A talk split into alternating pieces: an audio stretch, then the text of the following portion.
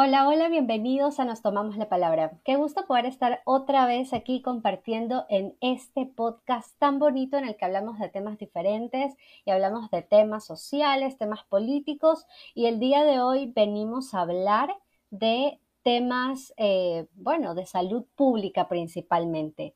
Hoy les saluda Andrea Massini, voy a estar con Valentina Alvarado y vamos a estar entrevistando al psicólogo Carlos Burgos.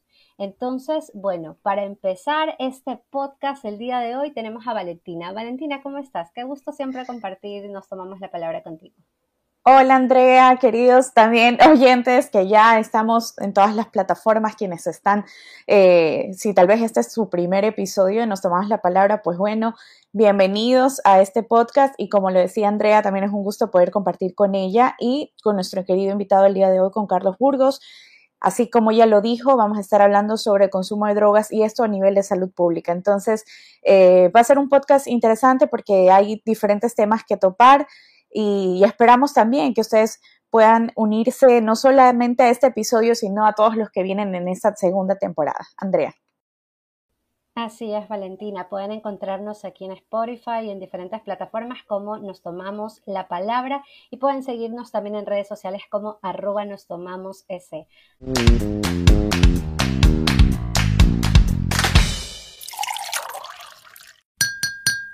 Y ahora sí le damos paso a nuestro invitado del día de hoy. Él es psicólogo con experiencia en consumo de sustancias y es exdirector del Centro de Recuperación de Adicciones del Ministerio de Salud Pública en Guayaquil.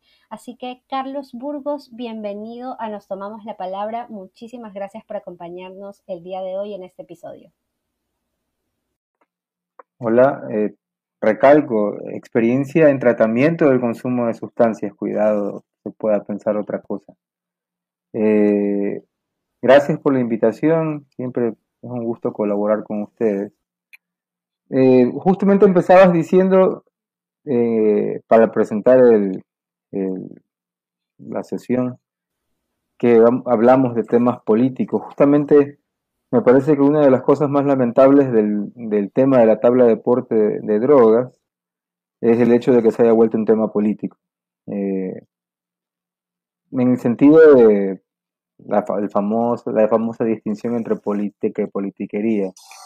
En el, en el sentido del uso político de alguna información, en el uso político de, de situaciones que más bien atañen a problemas puntuales, como en este caso salud pública, ¿no?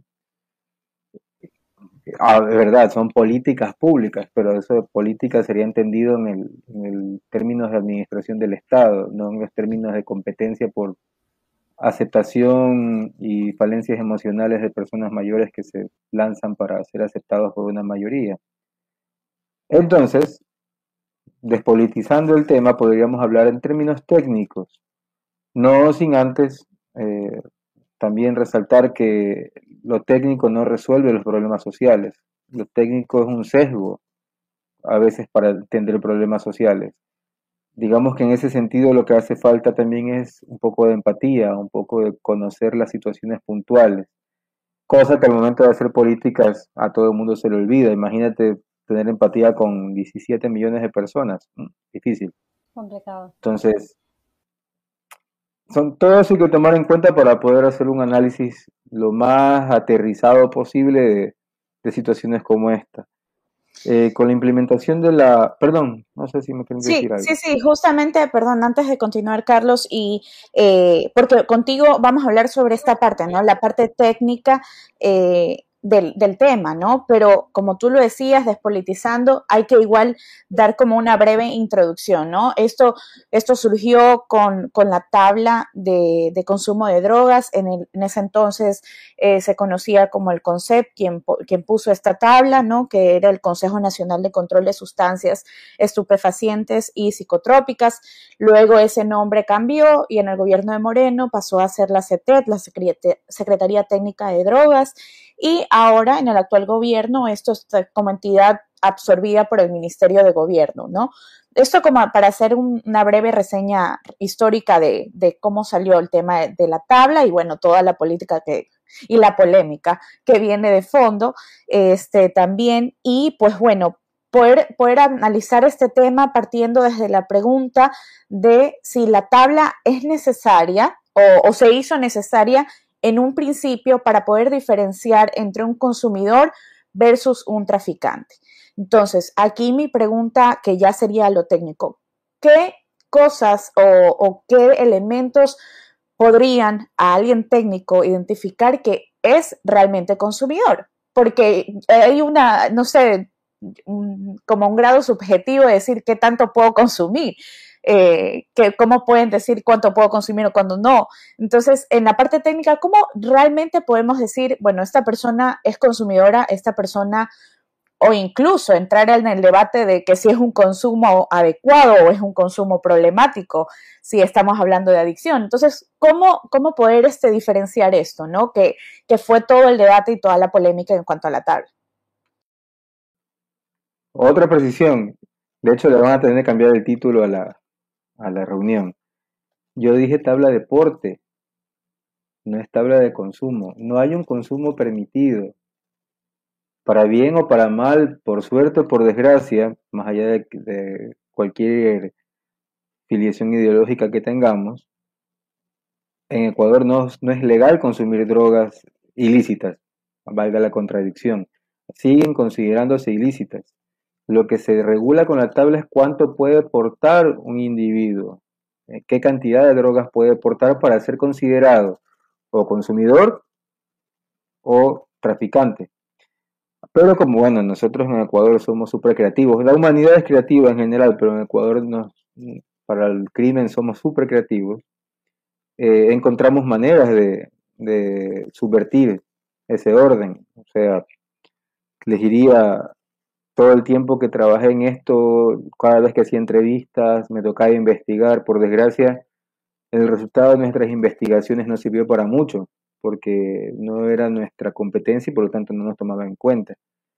Pero sabíamos, por ejemplo, que muchos chicos empezaron a consumir drogas a través de gente que portaba dentro del colegio, compañeros, vendedores de, de dulces o de estos refrescos congelados no voy a decir la marca porque lo va a quedar mal, eh, mm, a través de padres de familia, traficantes, que como leían a la escuela cerca, podían caminar con dos gramos, y dejaban los dos gramos, regresaban a ver otros dos gramos. Y así sucesivamente. Somos súper creativos, como dije. Ahora, ya dejando de lado el discutir cuál es la cantidad que se puede juzgar que es necesaria, no importa, porque van a buscar la manera las personas que trabajan en el tráfico de drogas para, para producir de cierta manera una circulación efectiva. En ese sentido, si preguntas en cuanto a resultados, ¿la tabla fue eficaz? No, para nada, todo lo contrario. uso una frase que me parece bien chévere para describir estas situaciones de análisis. Con el periódico de lunes, todo el mundo es sabio. O sea, cuando ya viste lo que pasó, analizar es sencillísimo. Pero me imagino, voy a suponer, con dando beneficio de duda, con buena, analizando con buena intención, que las personas que lo implementaron tuvieron la buena intención de distinguir entre traficantes y consumidores. Que de hecho para eso sí sirvió. tú puedes distinguir entre un traficante y un consumidor, pero no necesariamente ha servido para prevenir el uso de drogas. De hecho, la tabla no sirve para prevenir el uso de drogas. Nunca tuvo esa, esa función o nunca tuvo ese objetivo. Si vamos a hablar de un objetivo central, serio y que sí puede ser medible, para ver si fracasó o no, eh, que servía específicamente para descriminalizar el consumo de drogas. Es decir, si antes, voy a hacer un ejemplo, si antes de 100 personas que agarraban con un poco de droga, sea cual sea la cantidad en sus bolsillos, las 100 se iban presas, si es que no podían pasar el plata a la gente del orden que los agarre, eh, que de hecho eso también sigue pasando, ya vamos a hablar del tema. Mm, ahora se van presos 20 y los otros 80 quedan fuera. Entre esos 80 hay consumidores que no son traficantes y un montón de microtraficantes. ¿Por qué? Por lo que acabo de decir. Y eso también lo tengo de, lo tengo de buena mano referido por todos mis expacientes, casi todos me, dijeron lo mismo. Porque al final les costaba 2, 3 dólares escapar de, de ser llevados al UPC. Y tú le podías decir a la gente que estaba alrededor del pobrecito chico que lo habían agarrado, no, no, no lo, él, no, no lo puedo llevar preso porque, por consumidor, porque ahora está permitido consumir drogas. Hay una tabla y él tiene menos que eso. eso ese testimonio de la gente costaba 2, 3 dólares.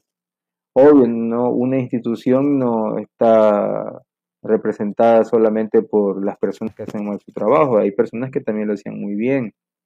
Eh, en ese sentido, había agentes que sí sabían que su función en el caso de tener un, sobre todo un menor de edad con consumo de sustancias, aunque no sea traficante, tenía la obligación de llevarlo a un UPC para investigaciones y llamar a los padres de familia. ¿Investigaciones para qué? Para saber quién la había vendido, cómo la consiguió y así agarrarlo. Obviamente no lo vas a agarrar porque es parte también del negocio. Pero la gente que sí intentó que esto funcione, agentes que sí intentaron que funcione, luego se toparon con que ya no costaba 2, 3 dólares, pero unos cientos o miles más, lograr que un juez deje sin efecto la, la captura. Y no se investigó y no se pudo hacer nada. Ahora, si te lo pones a pensar también, ¿por qué un agente del orden va a arriesgar su vida por agarrar a un traficante? Tiene hijos, tiene responsabilidades, tiene un futuro. ¿Por qué arriesgarse? Y sobre todo si comienzas a a darte cuenta que socialmente un consumidor de sustancias, por el tema de la discriminación y el estigma, es considerado una persona prescindible. ¿Yo por qué voy a arriesgar mi vida por alguien que ya ha hecho su vida a perder? Eso no es mi problema. O sea, tienes un montón de aristas por supuesto, creo que, creo que este problema nos lleva a hablar justamente de un montón de problemas que están envueltos en este consumo de drogas, pero hay algo en particular que a mí me llamó la atención de lo que acabas de decir, y es que esta tabla de porte no previene el consumo de drogas. La ministra eh, Vela mencionó que cuando un país es un país de tránsito, la droga empieza a quedarse en este lugar. Entonces, yo te pregunto, ¿tú crees que en estos últimos años en los que se, hemos tenido esta tabla de deporte, ¿tú crees que tal vez se ha incrementado más bien el consumo de drogas o se ha vuelto más problemático? Porque como tú dices, eh, ahora lo vemos en diferentes instituciones educativas. Entonces, dentro de tu experiencia, ¿tú, creías, ¿tú creerías que esta tabla de deporte no ha de ninguna, bueno, como dices, no tiene ninguna incidencia en que la gente deje de consumir o consuma menos, pero crees que más bien el consumo se ha incrementado y crees que esto tendría alguna relación de alguna manera con la tabla de deporte? Dar mi opinión en ese sentido sería irresponsable. ¿Por qué?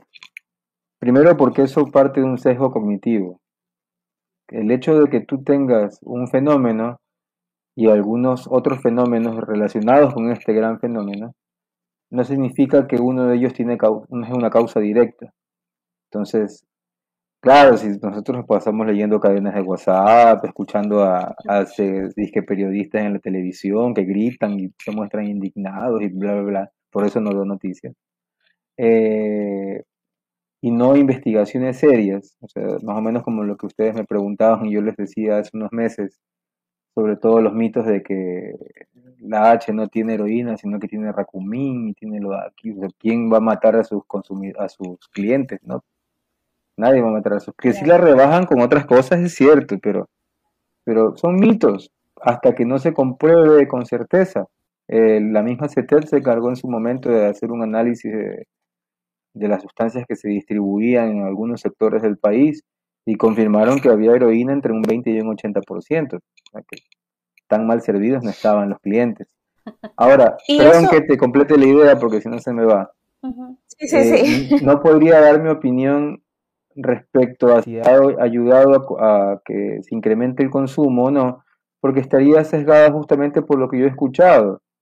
Pero hasta ahora nadie se le ha ocurrido, más allá de decir en televisión o, o con cualquier otra tarima que tuviera por ahí, sobre todo la gente que lucra de esto, lucra del tratamiento, lucra del consumo, o de las dos a la vez, que es muy común, eh, lo que hace es decir lo que intuye, o por ahí le contaron, pero hay muchas otras posibles causas si te lo pones a ver. Primero, eh, la calidad de vida que muchas de las personas que ingresan al consumo de sustancias tienen.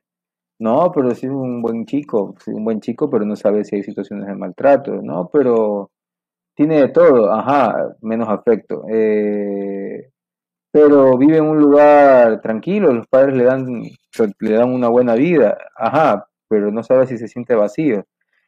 La, otro criterio podría ser, otro factor podría ser la, la mayor capacidad de acceso a, objetos de consumo de parte de los jóvenes. Probablemente un joven del año, los años 70, 80 no contaba con la posibilidad de comprarse lo que quiera, que peor pensar en una mesada o lo que sea, que ahora sí, en cambio. Otro factor, la diría yo, mira que estoy hablando de factores minoritarios, no estoy hablando a nivel política pública o a nivel país pero el hecho de que ahora el consumo de sustancias sea tan barato. La heroína y la base de coca son drogas muy baratas porque son drogas de desecho, que a las finales no siempre fue la regla, no que hubiera tanta droga de desecho. Ahí sí le daría la razón un poco a la ministra, porque claro, Ecuador es un país de paso que se está quedando un poco de la droga, pero por lo general se queda la de peor calidad, porque el mayor receptor es una de las primeras potencias mundiales y que puede pagar un montón por droga de buena calidad. En cambio, en Latinoamérica se queda la de la peor calidad, sobre todo en los países que sirven de tránsito. Como que, bueno, preparamos cocaína aquí y lo que sobra se queda acá y lo otro se va para allá. El microtráfico propició mucho eso. Entonces, hay un montón de factores.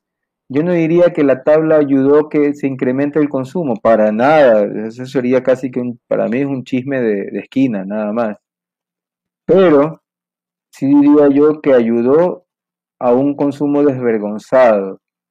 Si antes había el estigma y se hablaba del marihuanero, del drogadicto, o del, y se mm, segregaba a estas personas para que lo hagan en ciertos lugares de tolerancia, entre comillas, porque igual eran perseguidos, pero lo hacían dentro de una casa, dentro de, de lo que sea, hay un consumo desvergonzado que lleva a que se haga a la luz del día porque se siente con la seguridad de que eh, no te va a pasar nada porque supuestamente la tabla lo permite. Cuando sabemos que en realidad eso es eh, una manifestación de que una persona, que por lo general es un agente de orden, una autoridad, no va a arriesgar su vida por alguien que no cuida su propia vida. lo cual es muy comprensible. Yo no sé si lo arriesgaría. Perdón, Valentina. Sí, justamente, es que justamente de lo que estabas hablando eh, se me venía a la mente, pues, ¿no? Porque este tema de las drogas no es que es algo nuevo, o sea, siempre, siempre ha existido, o sea, si hablamos con nuestros padres, de, repente ellos nos decían, bueno, en mi entorno tal vez conocías más eh, consumidores de marihuana.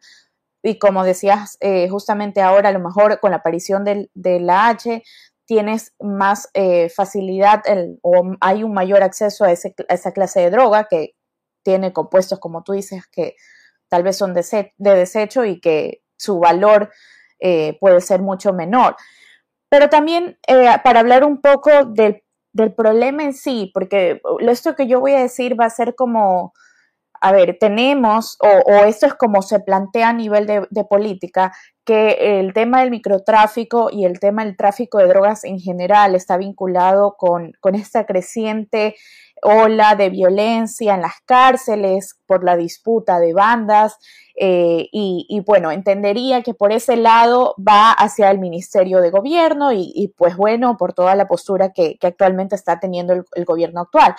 Pero lo que decíamos también a la interna era dónde empezamos a hablar de rehabilitación integral, donde empezamos a hablar de reinserción de las personas que tienen eh, un consumo problemático de las sustancias y, y, cuando, eh, por decir, no sé, voy a lanzar una idea, pero cuando empezamos a ver, en cambio, a la persona que representa el Ministerio de Salud hablando de esto, no, al ah, no a quien es ministra de gobierno. O sea, cuando esto se une, porque si bien es cierto, podemos decir, bueno, eh, sí, puede estar vinculado a la delincuencia, lo que tú creas, pero al, al, desde tu experiencia, o sea, a ese joven muy probablemente ese joven no es un delincuente. Ese joven necesita ayuda, ese joven necesita ir a un lugar seguro en donde se pueda eh, tener un, no sé, una rehabilitación segura, porque también hay un montón de lugares que se lucran de esto y, las familias creyendo que están eh, haciendo un bien a, sus hijos, en realidad están haciendo un mal. Entonces, eh, esa, mi pregunta va entre el análisis de, pues bueno, o sea, si buscamos desde un inicio con la Constitución descriminalizar el consumo y tratarlo como un problema de salud pública, pues bueno, o sea, ¿qué sería lo ideal para hacer en cuestión de rehabilitación? ¿Y por qué no lo estamos escuchando ahorita? Ahorita solo estamos escuchando la tabla, la tabla, la tabla, pero ¿qué pasa con el joven que ya es un consumidor problemático en este caso? A ver, bastante complicado responder a todos esos temas en un ratito. Con estas cuatro situaciones bien difíciles. Peor esa que dice qué hacer. Pero a ver. Me emocioné. Vamos, una por una. Eh, primero, bueno, esta está relacionada con todos los puntos, pero, pero vamos a hacer la parte por parte. Primero, eh, ¿cuándo vamos a escuchar que hablen de rehabilitación? Se viene hablando de rehabilitación al menos, al menos pues, cuando se creó el primer plan de Plan Nacional de Prevención de Drogas desde el año 2012, la actualización de 2014 cuando sale la idea de construir los centros de recuperación. Yo, yo empecé en 2015, o sea, el de Quito empezó en 2014, el de Guayaquil empezó en 2015, bueno, los dos de Guayaquil, el de menores y el de mayores. Y ahorita, ahorita si es que no han cerrado alguno otra vez por falta de presupuesto, que de hecho nos, desfondaron desde el 2017, vivimos casi que sobrevivimos de milagro a pesar de ser la institución estatal. Eh, ojalá que no sigan desfondados, sea que no sé. Pero deberían seguir siendo 11. Se iba a fundar un duodécimo. En teoría nos iba tan bien como un paradigma de tratamiento digno y, respetuoso de derechos humanos que se iban a abrir más. Obviamente perdimos con la competencia low cost, ¿no? La, competencia low cost vienen a ser los centros privados que son low cost para nosotros y para el Estado, pero no para las familias de las cuales se aprovechan. Estos centros en los que no hay tratamiento sino golpes, medio comen, medio no comen, son torturados, etcétera. Perdimos ante esa competencia en términos políticos, porque nosotros somos laicos y porque nosotros éramos, perdón, laicos y éramos eh, voluntaristas, esperábamos siempre que sea sin secuestrar, que empiece el tratamiento, mientras que los otros eran la fuerza de choque que este país necesita para muchas personas con problemas de masculinidad.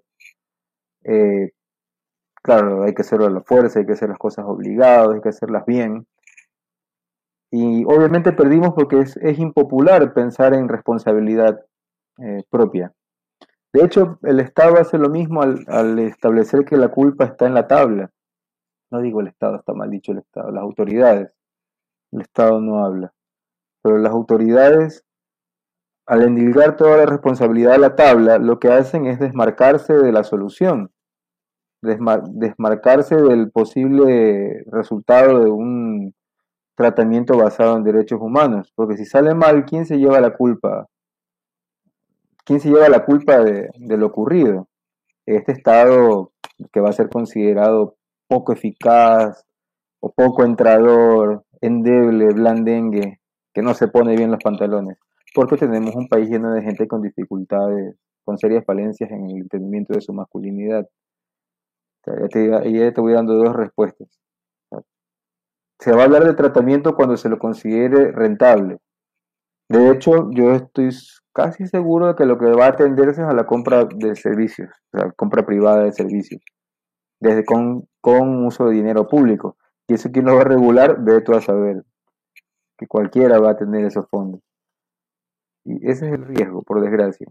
Y los tratamientos low cost ya no van a ser low cost porque van a tener un, un planillaje para para precios estatales y obviamente van a subir sus valores, pero no necesariamente su calidad. Ahí van a hablar de tratamiento, pero de qué se va a hacer la solución por ese lado de la rehabilitación. O sea, no se criminalizará como antes, criminalizará como antes, sino que se, tendrá tratamientos que no respetan derechos ni la dignidad de los usuarios. para la mayoría de la población se lo merecen, así que nadie se va a preocupar por eso. Te respondo la otra. Eh, de cierta manera esto está vinculado con lo que pasa en las cárceles. Claro, pero no el microtráfico. Al contrario, la idea era que los microtraficantes no estén ahí, sacando un PhD en, en criminalidad en una cárcel de Ecuador. Los que mandan ahí dentro y afuera hacia adentro son mucho más peligrosos. Y es difícil que alguien se atreva a meterse con ellos. entiendo, como autoridad, tienes eres un ser humano igual, tienes tu vida, ¿por qué te vas a arriesgar por personas que están viviendo de eso? O sea, que no, no valoran suficientemente su vida. Ahora, eh, hay una diferencia entre mi postura indiferente, que eh, admito que puede ser considerada irresponsable porque necesitamos superhéroes para solucionar algunas cosas. Hay gente mucho más arrojada que yo.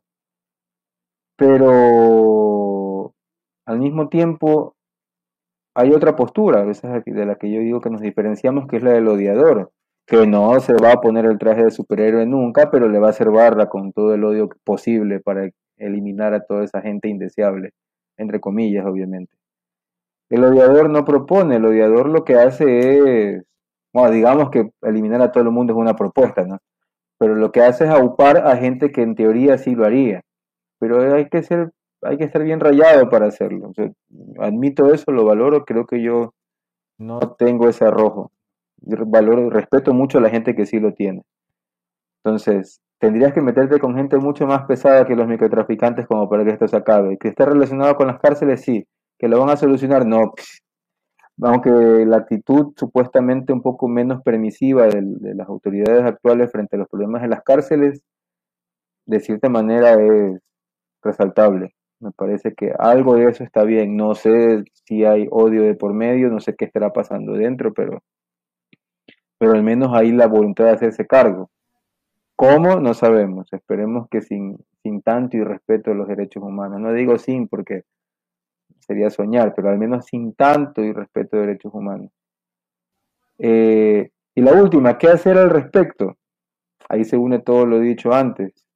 Por un lado, eh, encargarse del verdadero problema. No sé si Ecuador es un país, viendo el tema de la tabla, no sé, o sea, si es un país en el que la, disminución de riesgos de consumo, descriminalizar el consumo para tratarlo como un problema de salud pública eh, y fomentar la rehabilitación que se hizo en algún el tratamiento y rehabilitación que se hizo en algún momento, se han visto obstaculizados más que nada por nuestra naturaleza creativa, criminalmente creativa y corrupta. Tenemos un sistema que no propicia que se haga correctamente este trabajo de rehabilitación, eh, disminución y prevención del consumo, no, no funcionaría. Imagínate si se propusiera legalizar las drogas, el total de las drogas consideradas ilícitas, no solo la marihuana. Que legalices la marihuana aquí no cambiaría mucho el panorama. El consumo lúdico, quiere decir, un lúdico recreativo. Probablemente nos metamos en un problema grande también. O sea, creo que esta podría ser la conclusión de lo que quiero decir. Al inicio dije, lo técnico no siempre funciona en temas sociales. El técnico sin empatía es nada. No gobernamos robots y no somos gobernados por robots. Pero a veces tenemos la mala idea también, y creo que se la tuvo por muchas ocasiones en los últimos 15 años, de que podemos traer modelos de otro lado y replicarlos exactamente hubo la buena intención, qué chévere, pero las sociedades son distintas. Que son situaciones de emergencia y no tienes tiempo para estar estudiando poco a poco, es cierto, entiendo. Es, es muy bonito hablar cuando ya viste todo lo que pasó y no antes. Qué chévere que se intentó. Pero ya nos queda la experiencia de que replicar modelos de otro lado exactamente iguales no funciona. Ecuador tiene sus particularidades. la legalización del consumo no sé si por ahora es una buena idea del consumo lúdico de sustancias ilícitas. Eh, eliminar la tabla tampoco creo que pudiera ser una buena idea, porque al menos el que no había sido criminal, el que no había sido traficante durante su consumo de sustancias no está preso. También depende, porque si no tiene padrino, capaz que sí está. Pero la tabla tendería a que ese no criminal no esté preso. pero que la tabla ha servido para mm, para evitar que se siga propagando el consumo, no, para nada. ¿Podría buscarse alternativas? Diría que sí. No, que subirlo, subir o bajar el, el, monte, la cantidad de droga que puede llevar. Si antes eran dos gramos y ahora es un gramo, lo único que hace el microtraficante es ir a ver a la base un gramo y llevarlo, y luego ir a ver otro gramo y llevarlo. Eso no va a cambiar, la creatividad va a seguir siendo moneda. Pero podría pensarse en la posibilidad de, no sé, se me ocurre, la posibilidad de tener una base de, datos, al menos eh, científicos, respecto a la composición química de, de la droga que se está usando, como una manera de hacer una cierta reducción de riesgos. Es decir, esto puede sonar medio, medio difícil de entender. Ya les voy a decir por qué. Pero al menos sabes qué tipo de sustancias se están comercializando y quién las comercializa es una especie de valor de marca que, que se pudiera crear al respecto. O sea, analizando el contenido, analizando la composición, podría saber quiénes son los grandes productores. Alguien que le interese investigar sobre esto. Ah, chévere, no voy a meter presa a más gente, no me voy a arriesgar a que me quieran matar en los territorios de los narcotraficantes, pero al menos ya sé quiénes son los mayores productores en el país y de hasta de dónde viene. Y se puede hacer seguimientos y pesquisas es muy optimista. Ahora, esto que yo estoy diciendo va a sonarle mal a mucha gente a la que les decía que tienen falencias en cuanto al entendimiento de su masculinidad y que han crecido odiando para ganar un estatus social. Es como estaría como que yo estaría diciendo que no hay ningún problema, que importa con saber de dónde viene y que todo está permitido. Para nada. Al contrario, es una manera, creo yo, inteligente de hacer una investigación. Carlos, pero sería políticamente impopular. Perdóname para preguntarte, para esto de aquí no se necesitaría como muchísima voluntad política y en ese sentido, eh, dando mi opinión sobre la eliminación de la tabla de porte de drogas, eh, yo creo que hasta cierto punto se dice mucho este, esto de que si se elimina la tabla de porte todos serían unos criminales y las cárceles estarían llenas de personas que, digamos, trafican en, lo mínimo, personas que consumen, personas que trafican más, etcétera. Esa, esa es una, una conclusión que se escucha muchísimo en los diferentes análisis, como tú dices, de estas personas que, que utilizan ciertos chismes, entre comillas, como, como análisis. Entonces, eh, bueno. Chismes cool, los de WhatsApp. claro, cadenas de ya no es la vecina. Entonces, eh, bueno, ¿tú no crees que eh, el tratar a todo el mundo de la misma manera es como mostrar falta de voluntad política y eso nos diría que tal vez estamos incluso mucho más lejos de, poder llegar a, hacer una investigación como se debería, como tú mencionas. No les puedo atribuir falta de voluntad política solamente, no los conozco. Yo diría que más que nada es desconocimiento. Hay una concepción moral del problema del consumo de drogas. Somos una sociedad occidental, judeocristiana, basada en la virtud como ausencia de vicio, y esto es un vicio, el vicio por excelencia, por lo tanto las personas que incurren en el vicio son malas, y las personas malas son indeseables para el odiador. Y se deben ir a la cárcel. Claro, porque es el lugar de la gente mala, es el lugar de depósito. Ahora, claro, es la lógica de vigilar y castigar, pero pero no todo odiador justifica su odio en sentirse bien, o sea, creo que es muy posible hacer conciencia al respecto. A las finales haciendo de nosotros cadenas de WhatsApp, pero sin chismes, sino con explicaciones, quién sabe. Pero claro, ya que ya que es una plataforma que se usa, se puede contraatacar desde ahí. Claro que sí. No, en serio, en serio si siendo creativos y sabiendo llegar a la gente se puede informar a través de eso, ya que, ya que es un medio bastante permeable. La cuestión es si hay desconocimiento y el desconocimiento lleva a una concepción moral del problema porque no se sabe qué implicaciones tiene en cuanto a la salud, en cuanto al funcionamiento bioquímico de un ser humano, este,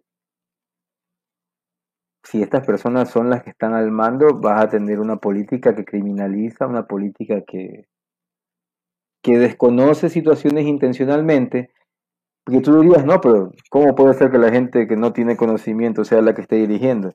Porque es popular políticamente. Pues, o sea, tú puedes ser muy técnico y tú y yo podemos saber un montón del, tema, pero por nosotros no vota nadie. Entonces, da lo mismo que te sientas indignado o no, porque no hemos hecho lo necesario para lograrlo, no tenemos esa habilidad. Lo ideal sería que la gente que asesore a los que son populares políticamente, para la gente por la que se ha votado, pueda asesorar sin esos sesgos, sin esa creencia de que los malos tienen que ir a la cárcel, pero es difícil igual porque mucha de la gente que llega a esos puestos es la gente que se ha ganado estatus a partir de odiar y segregar. La tarea es cuesta arriba. Sin embargo, la, creo que diría la, típica de, los que vamos por ahí generando multitudes. Haces un, un trabajo que equivale a un granito de arena y ese ejemplo puede irse replicando. Por desgracia, la ignorancia crece, crece exponencialmente. En cambio, la empatía y el conocimiento crecen uno a uno tenemos que tratar de lograr lo contrario, que haya una visión un poco más empática, un poco más preparada, un poco más abierta, que no significa que todo está permitido, significa que todo tiene su razón y podemos averiguar cuál es para solucionarlo. Y no lleguemos a, construir un infierno mm, carcelario, que bueno, la mayor potencia mundial tiene una población de 4 millones de presos de 320, creo, millones de habitantes. ¿Te imaginas tener 4 millones de presos? No, definitivamente eso sería un escenario totalmente... Y, solucionar el problema de las drogas allá, no creo. Ahora, no. simplemente eh, saben barrer bien bajo la alfombra. Acá todavía tenemos dificultades, somos malos para disimular los problemas. Creo que eso es lo que toca pensar ahora, ¿no? Toca pensar mucho en cómo vamos a hacer para, para que haya un conocimiento un poquito más sensible, diría yo, en cuanto, o sea, ¿a qué me refiero? Que haya una parte técnica sensibilizada, una parte técnica con empatía, que permita darse cuenta de que esto no se trata de, de borrar de un plumazo. también escucho gente cercana, por desgracia, que por ahí te dice, no, a todos estos hay que matarlos. Por suerte esa gente no llega a puestos, bueno, no sé, a los que llegaron no. los he escuchado. Ojalá que no. Esperemos que no, he escuchado a los que llegaron en, su ámbito privado, porque solo se dice en ámbito privado. Pero al menos estos no llegan a labores de dirigencia. Pero esa es la opinión, es como que, bueno, me deshago del problema antes de que sea peor. No sé o me deshago del portador del problema más que del, problema como tal. Claro, porque digamos hasta cierto punto si, si la droga continúa estando disponible en la misma medida, eh, va a cambiar sí, de consumo. Cambian los clientes. Así es. Nada más. Habría que ver eso. O sea, a tu pregunta de qué, cuál sería la solución, un cambio de mentalidad. Y si supiera cómo se hace y cuál debe ser, tuviera mucho dinero y no lo tengo, así que no te podría decir ¿Cuál es? Bueno, yo creo que hablar de soluciones siempre es complicado porque como tú dices, Carlos, y tú nos has comentado el día de hoy, eh, los problemas son demasiados y todos estos problemas, digamos, van creando esta súper telaraña de problemas que están alrededor del consumo de drogas. Entonces, eh, finalmente creo que podemos concluir el día de hoy diciendo que qué complicado este problema y qué difícil pensar en que podría existir una única solución. Y yo en lo personal creería y, no dejo de decir que, que la parte técnica es súper importante, pero como tú mencionabas, Carlos, la empatía es súper, súper más importante y tratar a los consumidores como el problema y decir que al eliminarse el problema se va a eliminar el problema, bueno, pues definitivamente no es una solución. Entonces, Carlos, para terminar esta entrevista, yo solamente te hago una pregunta súper sencilla. ¿Se, debe, ¿Se debería entonces eliminar la tabla para el porte de drogas? ¿Sí o no? No, lo dije hace un ratito. Por ahora no debería. O sea, sería, dada la situación actual, sería empeorar el problema, que ha funcionado como se esperaba, no para nada, ni en lo mínimo, pero sería empeorar el problema por ahora. Habría que pensar en una alternativa para ver la posibilidad de que se use en conjunto con la tabla o ahí sí poder dejar de usar la tabla. Recordar, tabla de deporte, no de consumo, no es una tabla que permita el consumo, sino si, cómo debe ser juzgado según lo que llevas como criminal, narcotraficante o como consumidor o por, lo o por, lo tanto una persona con un problema de salud mental.